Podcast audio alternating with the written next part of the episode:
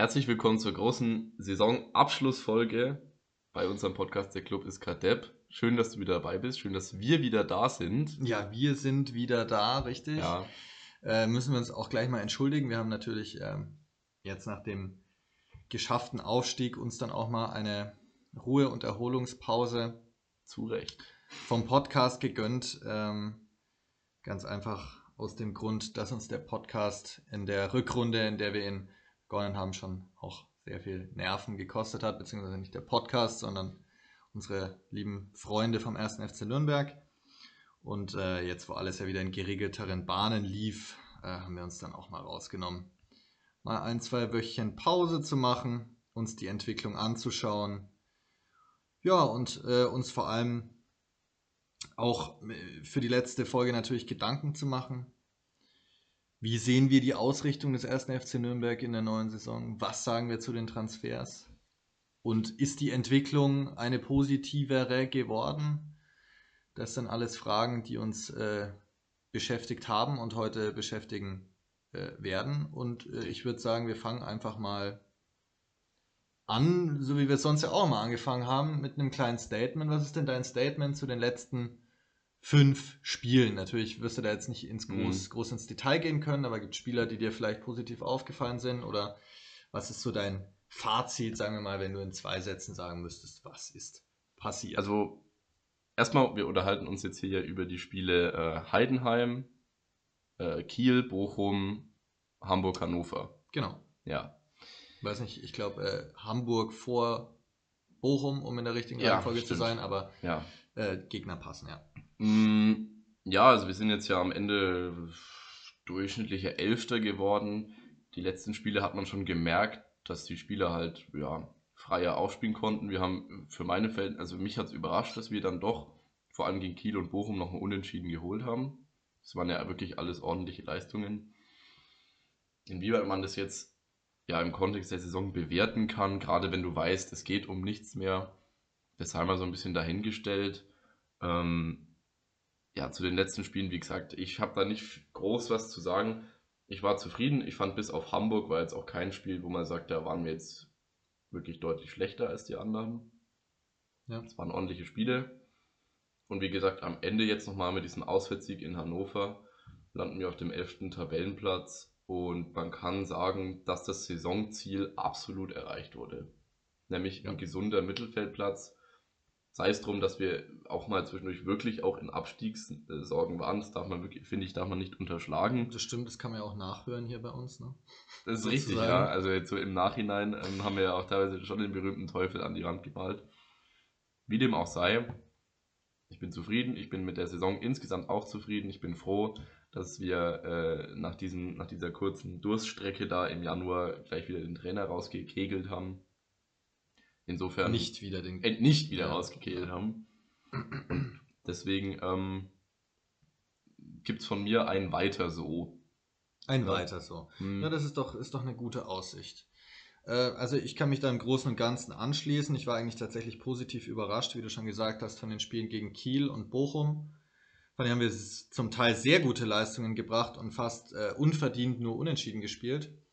Und ähm, ja, es hat mal gezeigt, was ist möglich, wenn da eine eingespielte Truppe auf dem Feld steht, äh, die in der Breite vom Kader dann klar verletzungstechnisch immer noch nicht so gut aufgestellt ist, wie sie eigentlich aufgestellt wäre, ähm, aber trotzdem der Kader auch wieder breiter wurde und sich auch viele junge Spieler in Person von Rosenlöcher, Latteier, Schuranov wirklich aufgedrängt haben durch gute Leistungen.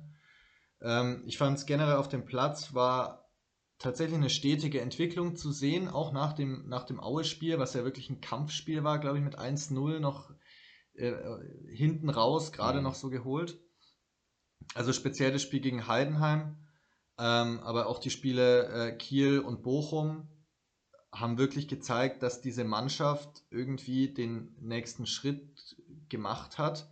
Dass da das, was wir ganz am Anfang in der ersten Folge gesagt haben, was wünschen wir uns für einen Club?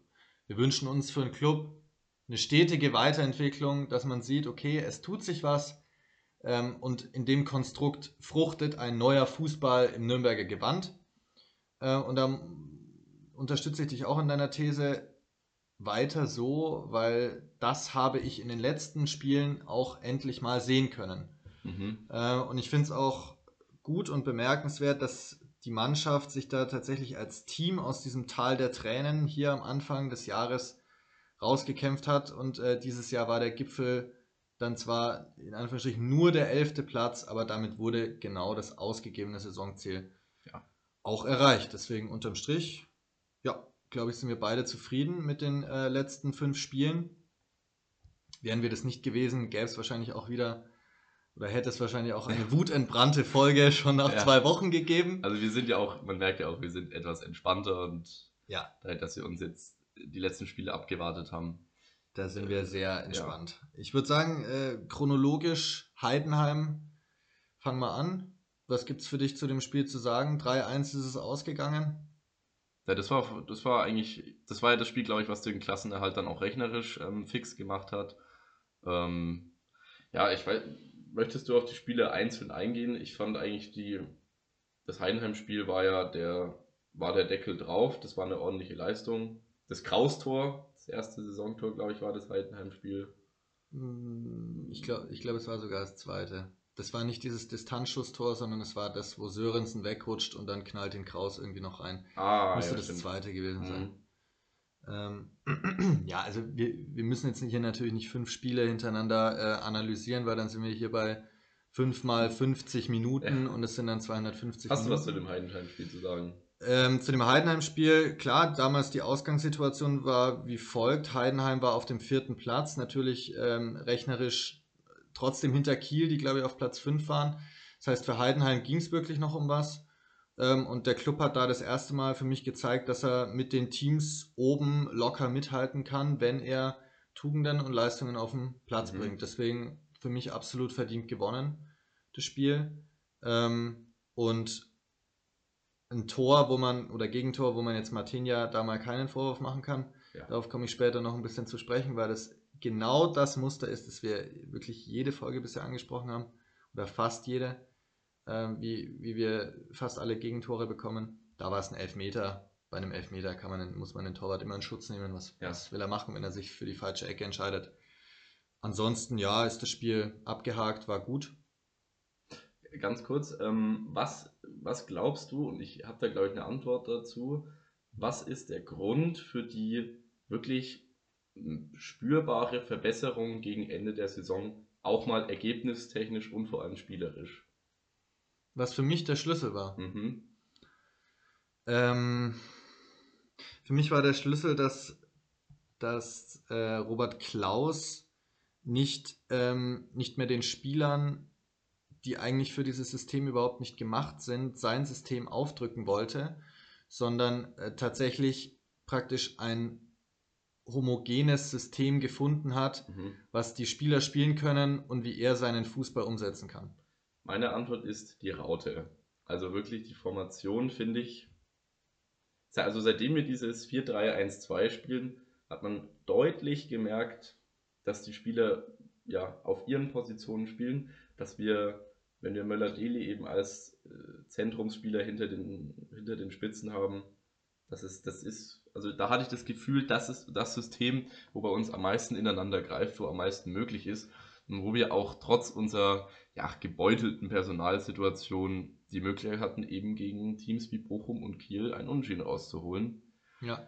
Ja, nee, sehe ich ähnlich. Ich habe es anders, anders äh, ja. formuliert, aber im Kern ist es das Also und natürlich unter dem Vorbehalt, dass wir ja immer noch Zweitliga-Holzfußball spielen. Ne? Es ist ja wirklich so, ja. Du brauchst diese Aggressivität, diese Zweikampfführung und so weiter. Ja. Aber wenn wir das uns antrainieren, wenn wir endlich mal eine Formation gefunden haben, die unserem Spiel zuträglich ist, in Verbindung damit, dass jetzt, wenn wir auch gleich darauf zu sprechen kommen, dass jetzt der Kader punktuell verbessert werden kann, macht es schon Hoffnung. Ich blase nicht in das Aufstiegshorn für die nächste Saison, aber. Naja, ähm, schauen wir mal. Ist mir das können gefährlich. wir zu einem späteren Zeitpunkt noch Ist mir klären. zu gefährlich. Aber gut. Ähm, gibt's, gibt's für dich was zum Kiel-Spiel zu sagen? Hm, also die, das Kiel und das Bochum-Spiel, das finde ich, kann man eigentlich über einen Kamm scheren. Da waren wir, ja, wie du gesagt hast, eigentlich zum Teil fast die bessere Mannschaft, hätten es auch locker gewinnen können. Aber da waren wir schon bei dem Zeitpunkt, wo ich mit dem Unentschieden auch komplett zufrieden war, wo, wo ich eher drauf geschaut habe, eben wie spielen wir. Hm. Und dass du gegen Platz 1 und 2 dann ähm, ein 1-1 rausholst, da kann man ja, auch Platz gegen- 3, ne? Äh, 3. ja, Ich bin jetzt in der ja, Relegation. dass du da, also zum damaligen Zeitpunkt, glaube ich, war Kiel dann Zweiter. Die Nordlichter. Ja. Ja gut, das, da, das würde ich gerne heute sehr gerne meiden, das Thema Aufstieg äh, der jetzigen Mannschaften, denn das ist so für mich der Wermutstropfen der Saison, sage ich dir ganz ehrlich. Naja, sehe ich nicht so. Bist du da gönnerhafter unterwegs? Naja, was heißt gönnerhafter? Also wenn, wenn man die ganze Rivalität mal beiseite schiebt, dann sind, glaube ich, die zwei Teams mit dem attraktivsten Fußball aufgestiegen. Und dazu kommt, dass Fürth noch wirklich ein sehr, sehr geringes Budget und auch eine eigentlich äh, junge und unerfahrene Mannschaft hat. Also rein sportlich, muss ich sagen, haben sie sich schon verdient. Finde ich schon. Auch, Ist halt als Clubfan schwierig anzuerkennen. ja, ich sage ja, wenn ich, wenn ich da neutral denke. Hm. Wie dem auch sei, wir haben zwar Unentschieden geholt, haben gegen Hamburg nochmal verdient, auch nochmal äh, eins über den Deckel gekriegt. Für die ging es ja auch noch richtig um was. Ja, und das Hannover-Spiel dann, ja, das war tatsächlich mal, das muss man wirklich vielleicht mal zugute halten, das war tatsächlich mal ein, und jetzt sollte man sich wahrscheinlich eher anschnallen, ein gutes Nikola Dovedan-Spiel. Ja, Hm, kann, also man, so viel- kann man so unterschreiben. den ja. Punkt kann man ihm noch geben. Ob man sich, ob sich da jetzt diverse ähm, Leute hinstellen nach der Saison und sagen, also Nikola Dovedan ist einer unserer Schlüsselspieler, das wage ich immer noch zu bezweifeln. ja, Aber wir sind, zu Recht. bevor wir auf Spieler jetzt hier einzeln eingehen, das zu den Spielen. Hm, Wer ist dein Spieler der Saison? Mein Spieler der Saison. Also, Praktisch, wenn du, wenn du, wenn du dir aussuchen könntest, welcher Clubspieler soll in FIFA eine Team of the Season Karte bekommen? dann wäre es Fabian Nürnberger. Tatsächlich? Ja, Okay, da hätte ich, ich habe ich hab ihn anders. weil ich finde, äh, also so als Begründung muss ich dann schon noch hinzufügen, ich finde, er, hat auf dieser 8 in diesem 4, äh, 3, 1, 2 wirklich geglänzt, gute Akzente nach vorne gesetzt, wichtige Pässe gespielt, um mal Mhm. zum Beispiel an das Schuranov-Tor in Fürth zu erinnern, selber auch wichtige Tore gemacht, um an das 2-1 in Heidenheim zu erinnern. Hinten defensiv Stabilität reingebracht und nach vorne Kreativität. Also für mich Spieler der Saison Fabian Nürnberger. Okay. Mm, Er war vielleicht der kon konstant Beste. Ich würde sagen, in einer Saison, wo man wirklich im absoluten Niemandsland der Tabelle ist, habe ich mich für einen Spieler entschieden, der ein bisschen rausgestochen ist. Ja, ich kann mir schon fast denken, für wen. Echt? Ja, Wer denn? Möller-Deli. Nee. Nicht? Nee, für mich ist es Erik Schuranov. Tatsächlich, Ja. Schuranov. Weil ich finde, dass wir da, das ist natürlich auch, ich bin natürlich da immer sehr, ähm, ja, da geht ja mir das Herz auf, wenn ich sehe, dass jemand aus unserem eigenen Nachwuchs es also schafft in die Profimannschaft und dann auch da auch seine vier, fünf Türchen zu erzielen. Und ich finde, dass ähm, seitdem er also dann auch angefangen hat, Startelf zu spielen, natürlich für mich die Krönung war das Derby. Das war ja ein brutales Spiel von ihm Ja, absolut. äh, war er für mich der, wo man sagt, ähm, da haben wir in dieser Saison einen Spieler mit wirklich, ja, mit Perspektive hervorgebracht. Mein Möller-Deli ist jetzt kein Talent mehr, wurde jetzt ja auch fest verpflichtet, aber da haben wir auch, da muss man ja auch ganz realistisch bleiben. Schuranov könnte nämlich bei solchen Leistungen auch einfach mal wieder jemand sein, der dann auch entsprechende Transfererlöse bringt Mhm. oder halt einfach auch mit äh, 10 Saisontoren plus einfach auch mal wieder ein echter Torjäger werden könnte. Ja. Die Anlagen hat er für mich gezeigt und wie gesagt, da ansonsten zwar alle ja eher in diesem Auf- und Abtrab gegangen sind und wenn wir in so einem Tabellen-Niemandsland sind, dann finde ich, kann man ihm da den, den Punkt geben. Ja, aber ich glaube, du hast deinen äh, eigentlichen Lieblingsspieler vergessen, der Oh auch eine wirklich grandiose Hinrunde gespielt hat, ne? Ah, ja, mein Mann, der, der, der Felix. Der Lohkemper. Ich also- kann's ihm, aber ich kann es ihm nicht geben. Dafür war er zu lange verletzt. Ja, gut, aber weißt du, unsere, unsere beiden hier Team of the Season Picks Hm, sind, beziehen sich ja hauptsächlich auch auf die Rückrunde, ne? das ist richtig. Na, Schuranov hat nur Rückrunde gespielt. Ja. Und Nürnberger war auch nur in der Rückrunde so stark. Ich glaube, das ist tatsächlich der Eindruck, der irgendwie bleibt. Also wenn ich die, wenn ich die ganze Saison nochmal Revue passieren lasse, dann muss ich sagen, dass auch ein, dass da auch auf jeden Fall ein Lohkemper dazu Hm. zählt, dass auch, ja, ein Kraus auch dazu zählt. Muss man irgendwo. wahrscheinlich noch mit reinnehmen, ne? ähm, ein Eigentlich- Müller-Deli auch dazu zählt. Das mit Sicherheit. Scheffler war, war, fand ich zu unkonstant, hat Ja. trotzdem nicht wenige Tore gemacht, muss man sagen, vor allem in der Hinrunde, aber so, also er war Sinnbild, Sinnbild dieses ähm, wirklich schwarzen Januar und Februar. Ja. Ähm, Wir waren hier im Podcast kurz davor zu sagen, Scheffler sollte nicht mehr spielen. ne? ja, Also, tatsächlich, das stimmt. Naja, jetzt werden die Karten neu gemischt.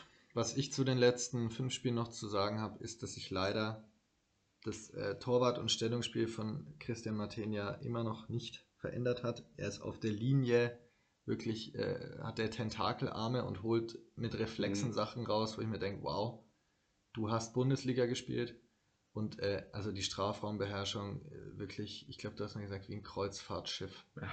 Also, wenn ich da an das Gegentor zum Beispiel ähm, in, ähm, gegen Bochum denke, wo er dann nicht hingeht und Mhm. er dann wirklich frei einköpfen kann am zweiten Pfosten, obwohl er dann unter der Flanke durchläuft. Diese ganzen Standard- und Eckentore, wo man wirklich nur einfach einigermaßen scharf in den Fünfer flanken muss und ähm, irgendjemand hält seinen Kopf hin, genauso das Gegentor gegen Kiel. Das sind, das sind Sachen, die nach wie vor bleiben und wo nach wie vor auch Verbesserungspotenzial, glaube ich, da ist.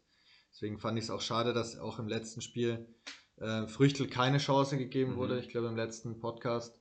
Wir haben übrigens getippt, du hast 1-0 getippt für uns gegen Heidenheim. Ich habe 2-1 getippt, also mit Sieg lagen wir beide richtig, sozusagen.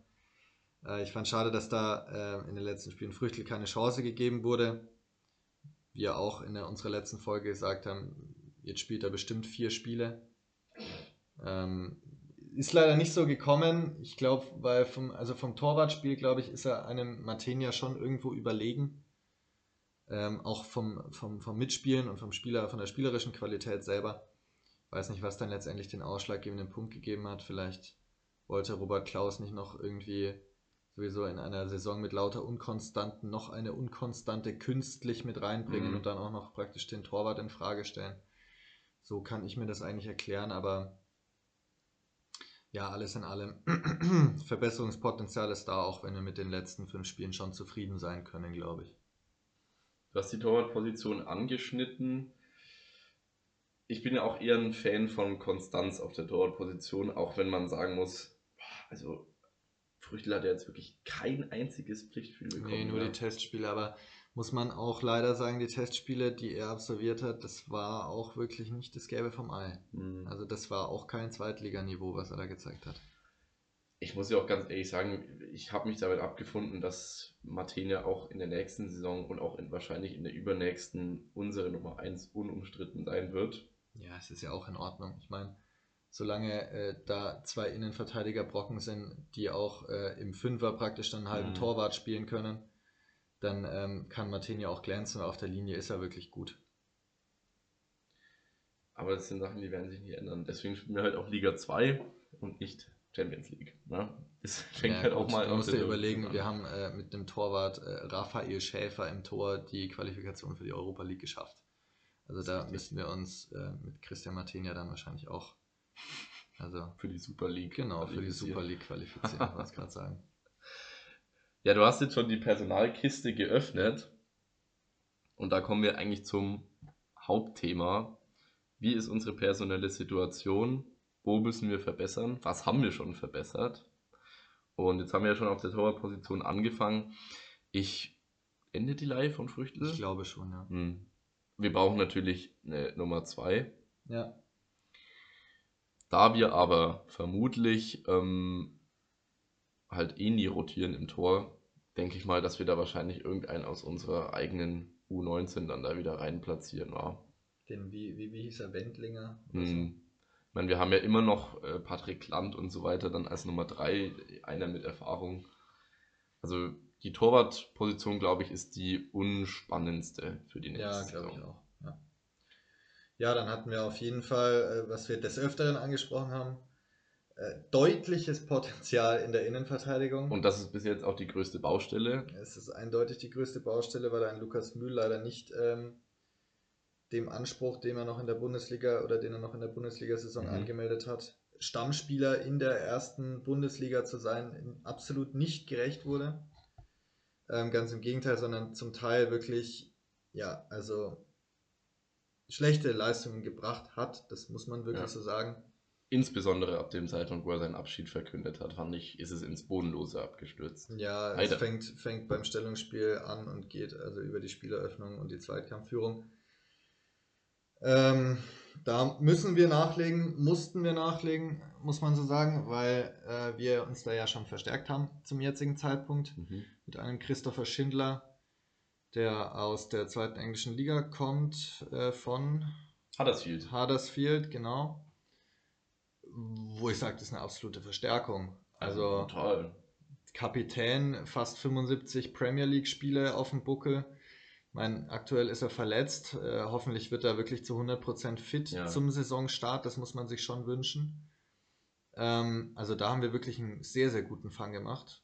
Ich glaube, der bringt auch echt Stabilität rein. Klar, ist kein Spieler mehr, der sich groß entwickelt. Aber es ist vielleicht einer, der genau diese Konstanz und diese Ruhe hinten ausstrahlt, die wir brauchen. Ja. Ähm, zweite Position. Nächste IV. Nächste IV, genau. Markreiter ist gegangen. Leider, muss man sagen. Leider. Sehr stark gespielt die letzten fünf Spiele, auch sein Tor gemacht gegen Bochum. Aber wir haben wieder einen mindestens adäquaten Ersatz. Mit.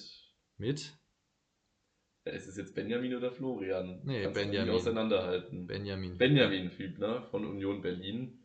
Er hat jetzt in der abgelaufenen Saison zwar keine große Rolle mehr gespielt bei Union, aber äh, ist trotzdem ja eine, eine, absolute Bank und ist einfach ein Bundesligaspieler. Das kann man ja mal sagen, wie es ist. Also wir, wir kriegen de facto einen Premier League und Bundesligaspieler in unsere Innenverteidigung. Beides zwei erfahrene Typen, ablösefrei, auch nicht zu vergessen. Das heißt, wir sparen da relativ viel ein. Ja, aber wirklich. Und äh, ich sag dir, wie es ist. Ich, find's, ich bin sehr begeistert davon. Ich finde, wir haben damit ein riesen Upgrade gemacht in der Innenverteidigung haben ja immer noch Sörensen in der Hinterhand, haben immer noch mit Knote unser Talent da äh, rumliegen. Also für mich ist da ist diese Baustelle eigentlich maximal erfolgreich geschlossen worden. Ja, sehe ich auch so.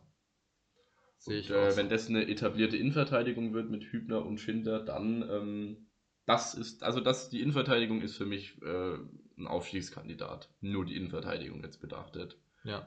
Denn da sind wir wirklich jetzt äußerst gut besetzt. Hm, Außenverteidigung. Fangen wir mal rechts an.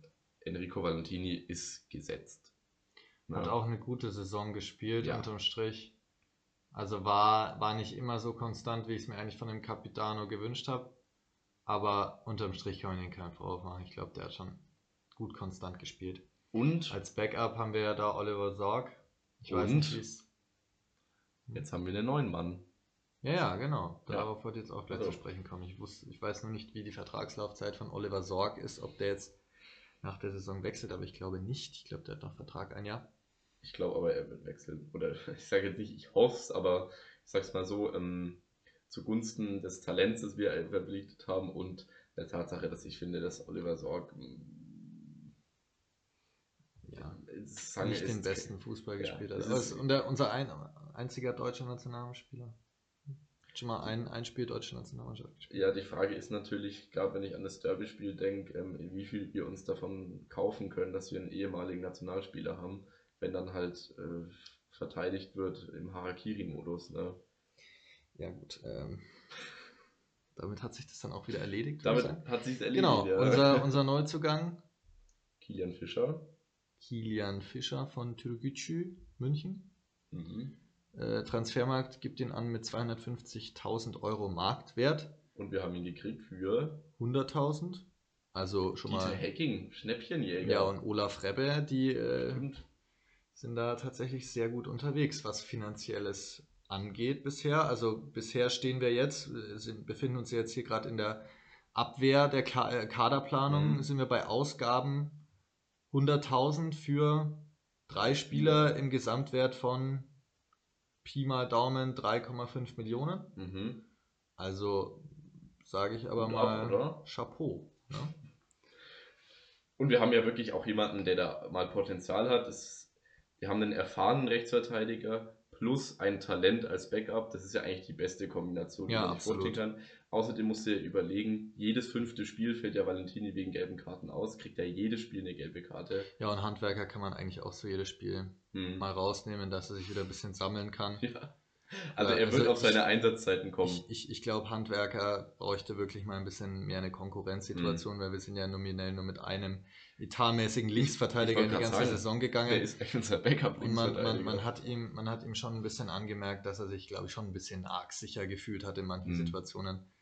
So, gut, klar, jeder verschuldet mal einen Elfmeter und so, aber in manchen Situationen schon arg nachlässig verteidigt und dann halt ohne Konsequenzen trotzdem immer Startelf gespielt. Oder fast immer. Ist aber ein Abgangskandidat, ne? Handwerker tatsächlich. Ist ja ein U21, also jetzt nicht mehr, aber war U21-Nationalspieler. Ist ja trotzdem ein guter Mann. Ja, man muss sagen, also deutsche Außenverteidiger mit Talent, äh, das ist ja wirklich so selten wie die blaue Mauritius. Ja, Ne? das ist richtig. ja. Also da muss man ja nur in unsere aktuelle Nationalmannschaft, Ja, also, A-Nationalmannschaft schauen. Deswegen, er, er könnte wechseln. Wir haben jetzt noch einen Außenverteidiger geholt. Handwerker ist aber für mich auch jemand, den ich sehr gerne auch mit in die nächste Saison nehme. ja, sicher, sicher, klar. Ne? Und damit, finde ich, haben wir eine wirklich äußerst wettbewerbsfähige Viererkette zum Preis von äh, 100.000, drei Spieler. Also, wenn ich mir die Abwehr anschaue, dann sage ich dir schon Aufstieg, aber leider ist halt in dem Team noch mehr als Abwehr gefragt. Ja, genau, wo wir gleich mal zum Mittelfeld kommen. Mhm. Wir gehen jetzt einfach mal davon aus, wie wir jetzt in der Raute gespielt haben und Ja. nennen einfach da mal die Spieler, die so äh, erstmal Startelf gespielt haben. Ein Johannes Geis wird mit Sicherheit bleiben, der äh, Das wird auch gesetzt bleiben. extrem eingebrochen ist in, in Anfang der Hinrunde. Auch die äh, Anfang der Rückrunde. Hinrunde auch durchschnittlich gespielt hat. Sich in den letzten fünf Spielen aber auch wieder gesteigert hat, wieder eine gute Intensität reinbekommen hat.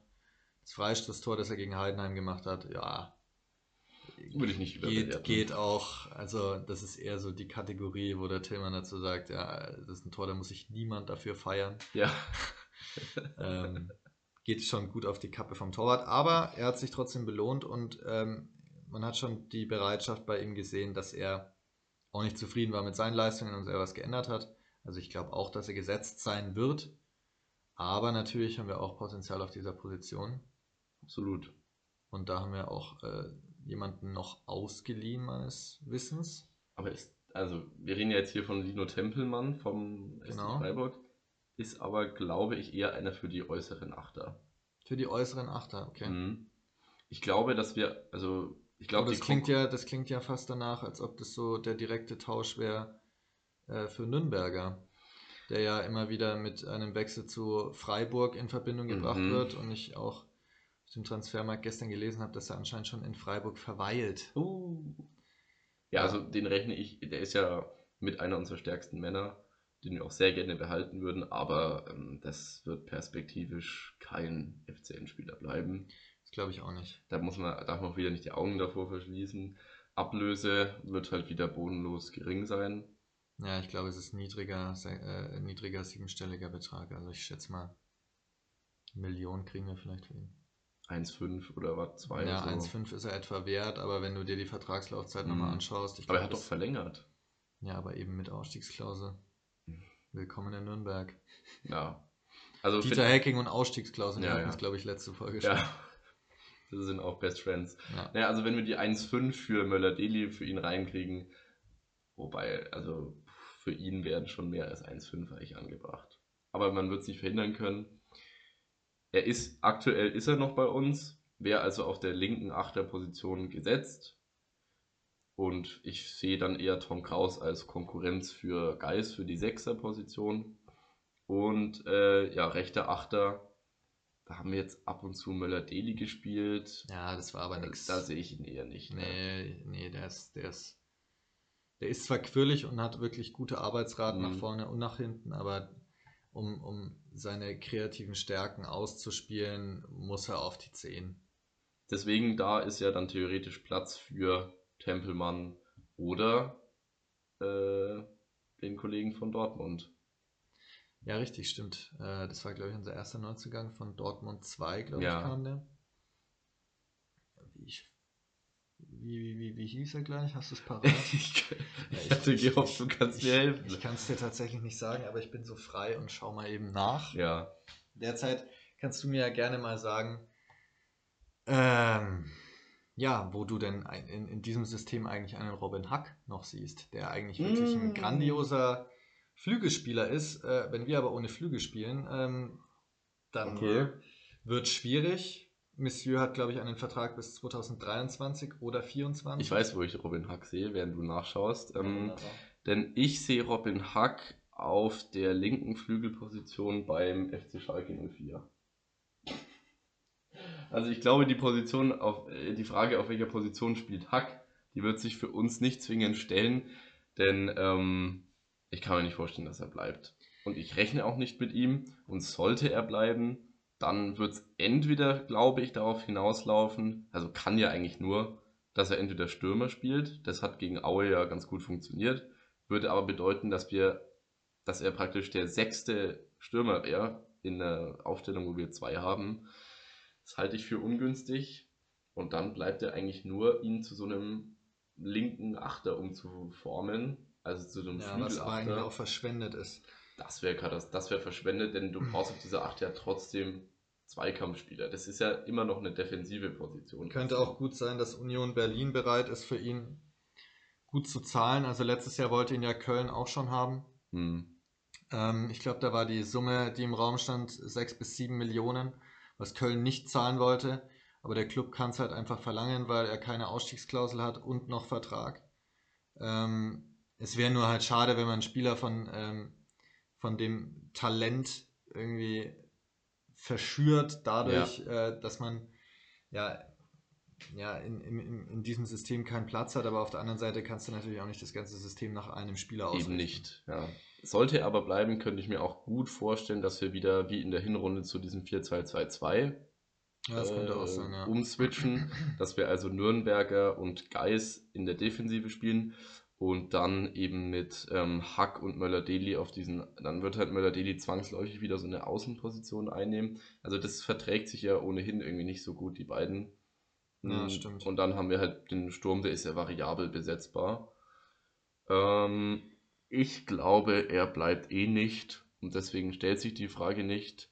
Ich fand zwar, er hat gute Arbeit geleistet, aber auch im Zuge seiner Verletzung, finde ich, hat man ja gesehen, dass äh, er ist kein Cristiano Ronaldo für uns. dass Also es ohne ihn gehen ja, muss. wir müssen Ja. nicht unser Spiel auf ihn ausrichten und daher. ähm, Also unser äh, Neuzugang aus Dortmund heißt übrigens äh, Thailand Duman, ach ja, ablösefrei auch gekommen, hier mit einem Marktwert von 200.000 Euro angegeben, ist aber aktuell verletzt mit einem Muskelbündelriss und die Mm. Rückkehr ist unbekannt.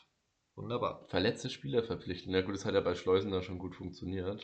Ja, bei Schleusener und auch bei ähm, Rubin Ocotier oder O- Ocotier oder so, falls ihr das noch was sagt. Das war auch unter Ja. Hacking in der ersten Bundesliga, wo dann ihn alle angepriesen haben als das österreichische Supertalent. Ich glaube, der hat beim Club zwei Spiele gemacht. Das letzte müsste das Viertelfinale im DFB-Pokal gegen Schalke gewesen sein, wo er so bodenlos gespielt hat. Und danach ist er bei 1860 München äh, völlig abgesoffen. Naja, aber äh, andere Geschichte, das, Ja. äh, äh, das, Schicksal, das Schicksal wünschen wir keinem neuen Neuzugang. Aber auf jeden Fall verletzte Spieler verpflichten, das scheint unser Ding zu sein. Äh, ja. Mm, Ah, hier kommt übrigens vor sechs Minuten die Bestätigung, dass sich der 1. FC Nürnberg mit Fischer aus München verstärkt. Also Transfer ist offiziell. mm. Also Mittelfeld sind wir, glaube ich, jetzt damit aufgestellt. Ja, ich Wir glaube haben zwei auch. Neuzugänge, die noch Talent haben. Wir haben mit äh, Geis jemanden, der bleiben wird, der gesetzt ist. Wir haben mit Kraus jemanden, der auf jeden Fall noch das eine Jahr da ist. Und Nürnberger, der so ein bisschen die Unbekannte ist, aber wird zwar wehtun, aber ersetzbar und ja auch, wo ja auch klar ist, dass der keine Ewigkeit Wo wir bleibt. unseren Kader auf jeden Fall verdünnen müssen und da kommen wir zur nächsten Position. Nachdem wir wahrscheinlich beide sagen, äh, über die neue 10, neue alte 10 freuen wir uns. Möller Daily fest verpflichtet, ein Traumtransfer für mich. Ja, absolut. Mehr gibt es dazu, glaube ich, auch nicht zu sagen. Eine Sache dazu noch, äh, äh, Klaus hat auf der Pressekonferenz sogar offiziell gesagt, er wünscht sich noch einen zweiten Zehner. Das, ich meine, dass wir sogar eine Rückennummer 10 im Kader haben, das äh, mag zwar sein, aber das sagt ja eigentlich relativ viel aus über das Standing von Dovedan. Ja, genau, wo wir dann tatsächlich zum äh, nächsten Thema kommen. Und zwar, wir haben jetzt immer nur darüber geredet, wo fehlt unserem Kader was? Und jetzt kommen wir im Sturm zu dem Punkt, äh, was hat unser Kader zu viel? Unser Kader hat zu viel äh, etatmäßige Stürmer, die keine ja. Tore schießen. Echt? Wäre mir jetzt so auch nicht aufgefallen, nee, aber. Ich dachte, wir haben da nur 30 Tore-Knipser rumliegen. Also fangen wir mal an mit, ähm, ich würde sagen, mit der geringsten Abgangswahrscheinlichkeit. Und die ist, denke ich, bei Scheffler. Scheffler und Schuranov, ja. glaube ich, sind beide. Und äh, die werden bleiben und also Scheffler wird auch wahrscheinlich gesetzt sein, um zu spielen. da führt kein Weg dran vorbei.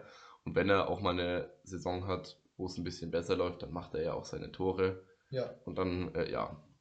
Die zweite Stürmerposition ist, glaube ich, die spannendste, weil ich kann mir nicht vorstellen, dass Scheffler ähm, da irgendwie rausgekegelt wird aus dem System. Und äh, ich sehe da einen Felix Lohkemper, der fit ist, die erste Wahl sein. Der hat auch verlängert, also der wird bleiben. Hm, was natürlich zu Lasten von drei anderen Kandidaten geht. Und da sind wir bei Bukowski, Schuranov und dem Almighty Fabian Schleusener. Ja, ich sehe ja Dove dann eigentlich auch noch weniger auf der 10 und mehr vorne, aber. Okay. Ja, ich sehe Dove dann bei einem anderen Verein, aber. ich weiß nicht. Ich fand, wobei, als Einwechselspieler kann man ihn auch auf die 10 stellen. Ja. Wenn es um nicht mehr allzu viel geht. Ja, Lirum Larum. Also ja, vorne, ähm, du hast recht, Lohkemper, wenn er jetzt endlich mal hier mit seinem Beckenödem oder was mhm. auch immer fertig wird. Der war in der Hinrunde schon sehr gut und es war auch wirklich ein sehr, sehr gutes Sturmduo, da hast du recht. Die Zukunft wird mit Sicherheit Schuranov sein, weil Borkowski hat zwar auch gezeigt, dass er echt starke Ansätze hat, aber letztendlich ein Leihspieler trotzdem. Ne? Genau. Ähm, also ich würde mir da wünschen, auch Fabian Schleusener in allen Ehren nach dieser Relegation. Ähm, von mir aus baut ihm eine Statue neben Max Morlock. Oh.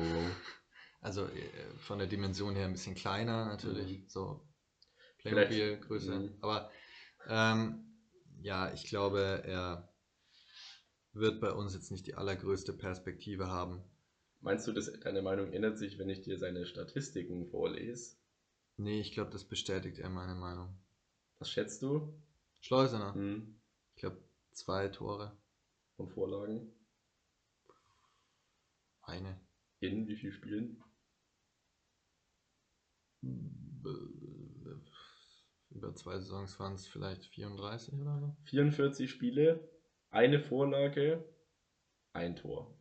Also so weit lag er gar nicht daneben, ne? Also, ja, aber er liegt weit daneben von der Profitauglichkeit im Sturm, was die Scorer anbelangt. Also mit dieser Personale haben wir ja schon das. Ähm, das mag zwar immer wieder belustigend sein, jetzt in meiner entspannten Lage finde ich es auch äußerst amüsant, aber da reden wir von einem klaren Abgangskandidaten und das ist ja, also bei der Auswahl an Stürmern muss halt das schwächste Glied gehen, das ist ja völlig klar. Ja. So, und da so. finde ich, da kann menschlich so viel, so toll sein, wie, wie wir wollen. Ist halt leider ein Fußballverein und kein Zirkus und deswegen sehe ich den Mann äh, auf der Abgangsliste. Und auch Bukowski wird wahrscheinlich nach der nächsten Saison gehen. Und da haben wir ja von, also habe ich ja von vornherein gesagt, ein Leihspieler von RB Leipzig und so weiter, da würde ich nicht zu viel Zukunft und Hoffnung draufsetzen. Ist halt jetzt nice to have noch für die Saison, weil ähm, so wie ich das, es werden sich wieder irgendwer verletzen und dann braucht man ihn vielleicht. Und wenn man Schuranov eben da als Druckmacher und zweites Glied da im Sturm irgendwie in zweiter Reihe hat, dann finde ich das völlig in Ordnung. Glaube aber, wie gesagt, Lohkemper und Scheffler sind da unsere Männer. Ja, ich in der zweiten Reihe sehe ich da eindeutig, glaube ich, muss ich schon sagen, Schuranov und dann Borkowski. Aber ja, grundsätzlich stimme ich dir zu. Und wie du es dann mit Dove dann machst, das wird man dann ja irgendwie sehen, wenn er dann bleibt. Ja, ansonsten gibt ja unsere, unser NLZ auch einige Spieler her, die wir vor der Saison überhaupt nicht auf dem Zettel gehabt hätten, mit einem Latteil, mit einem mm. großen Löcher und auch mit einem Schuranov. Ja. Also das zeigt schon, dass da auch wirklich eine positive Entwicklung da ist. Ich habe es in einem Kommentar gelesen, in Nürnberg ist bei Talenten zwischen Golden und Gündogan alles möglich. Ne? Das, ist, das ist tatsächlich absolut richtig, ja. Kann man eigentlich nicht besser formulieren.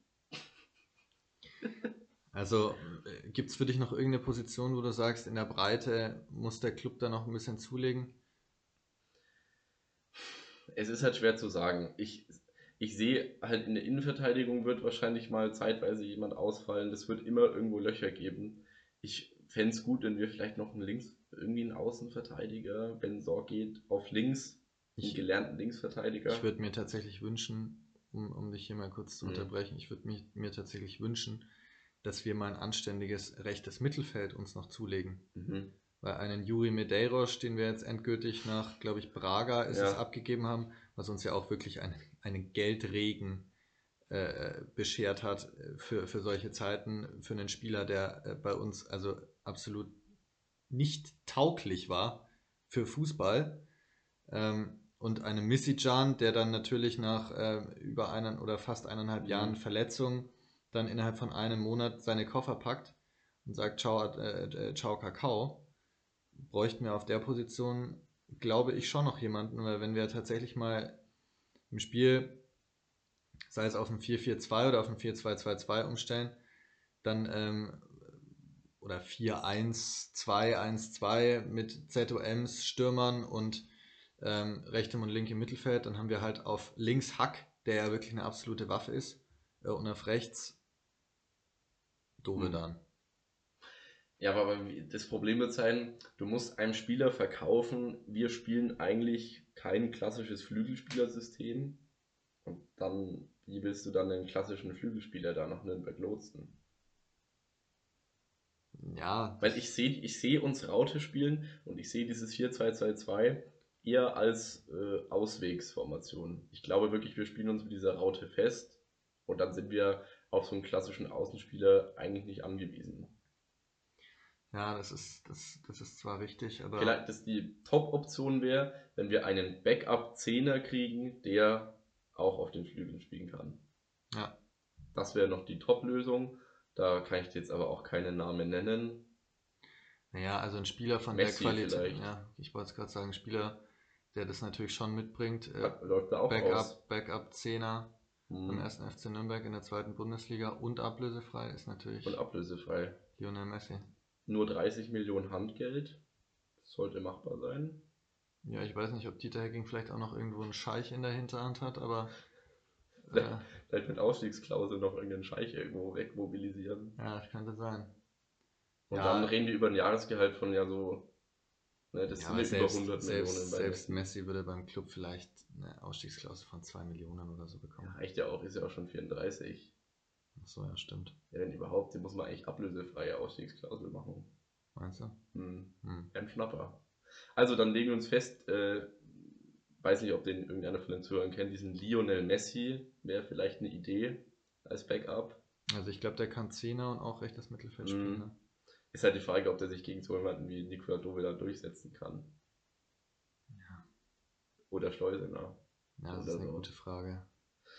Mal gucken. Man will ja auch keine Talente da verschüren, ne? Also, Gut. Also besser als ein Cristiano Ronaldo ist er eh nicht. hm. das ist natürlich jetzt ein wildes Statement noch hier gegen Ende. Unpopular Opinion. Ja, um mich jetzt noch so ein bisschen aus der Reserve zu locken. Also, was Übrigens- glaubst du? Was, wa- wa- wa- was glaube ich? Wen Wo wir landen holen, oder? wir? Wo landen, Wo landen wir? wir? Dies, wenn du diesen Kader, den wir jetzt so besprochen haben von der personellen Aufstellung, was ist möglich? Also wenn wir noch wirklich einen guten perspektivischen Zehner oder wahlweise rechtes Mittelfeld oder jemanden, der beide spielen kann, holen, der tatsächlich Format hat, so zum Beispiel, ich denke da an einen Matthäus Pereira oder sowas, äh, so Mhm. ein, also jetzt, den können wir uns natürlich überhaupt nicht leisten, weil der auch Premier League gespielt hat, aber so zumindest vom Spielertyp her, ähm, dann lege ich mich fest, dass wir mindestens Relegation spielen. Uff. Ja. Also du meinst dann Relegation dritte Liga. Du kannst ja auch, ich wollte es gerade sagen, du Ja, kannst ja, ich dann kann ja aussuchen, aussuchen, oben oder unten. Alter, geil, endlich. Diese Wahl wollte ich schon immer haben. So hoch gehst du? Ja. Uff. Ja, ähm, da freue ich mich dann schon auf den Podcast irgendwie Spieltag 4, wenn bei uns äh, wieder sämtliche Sportvorstände und Trainer einfach entsorgt werden, weil wir mit einem Punkt nach drei Spielen oder vier Spielen dastehen. Mm. Unser lieber Herr bzw. Vorstand oder Präsident wieder mit Bier und, und hier schön Zigarre ja. auf der Tribüne sitzt und anfängt, den Gästetrainer zu bepöbeln, dann weißt du, du bist wieder beim 1. FC Nürnberg gelandet. Ist wieder da, ja.